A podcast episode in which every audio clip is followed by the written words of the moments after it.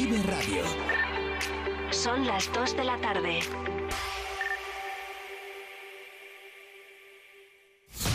Vive Radio Servicios Informativos con Noelia Ordóñez.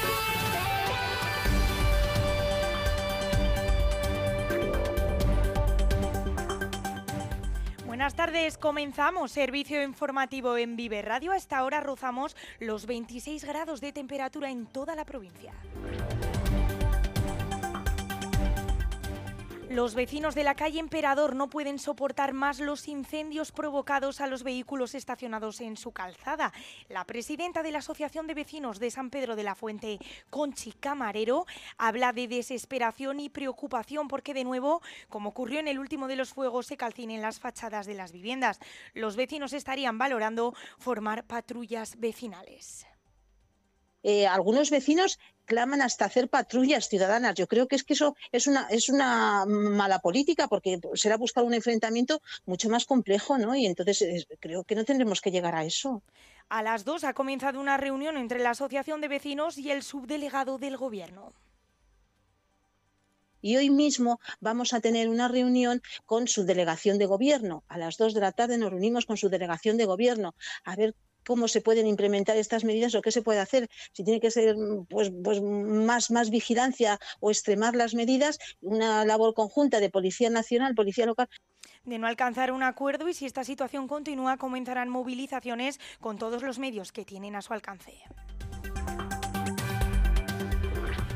Y la concejala del Grupo Municipal Socialista, Blanca Carpintero, no se cree que la policía local no esté conforme con la nueva organización que ella misma negoció en la anterior legislatura, como ha manifestado el actual concejal de Seguridad, Ignacio Peña.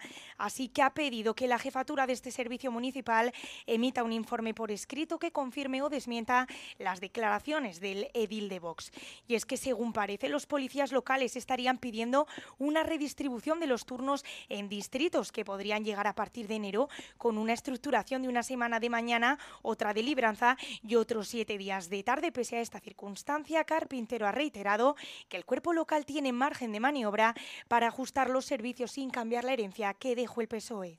Que yo exijo o pido, de una manera mucho más modesta, a ver si así me hacen caso, el conocer cuál es la situación de esa nueva organización. Una cosa es la propuesta de organización y otra cosa ya es luego, que es una cuestión mucho más operativa y más interna, la distribución de los turnos, de los horarios y demás.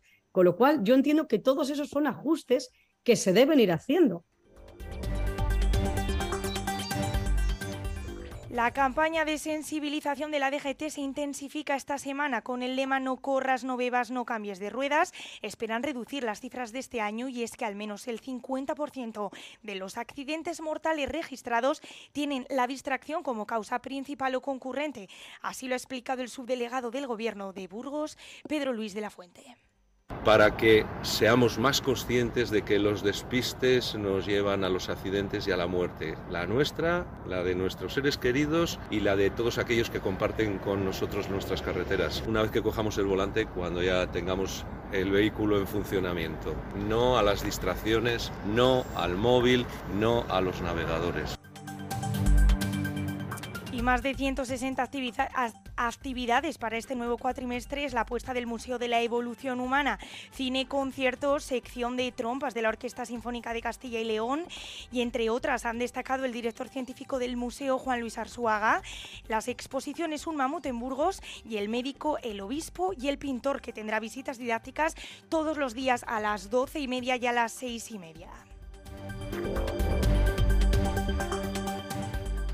Tres heridos con quemaduras al producirse una explosión en una fábrica en Briviesca, en Burgos.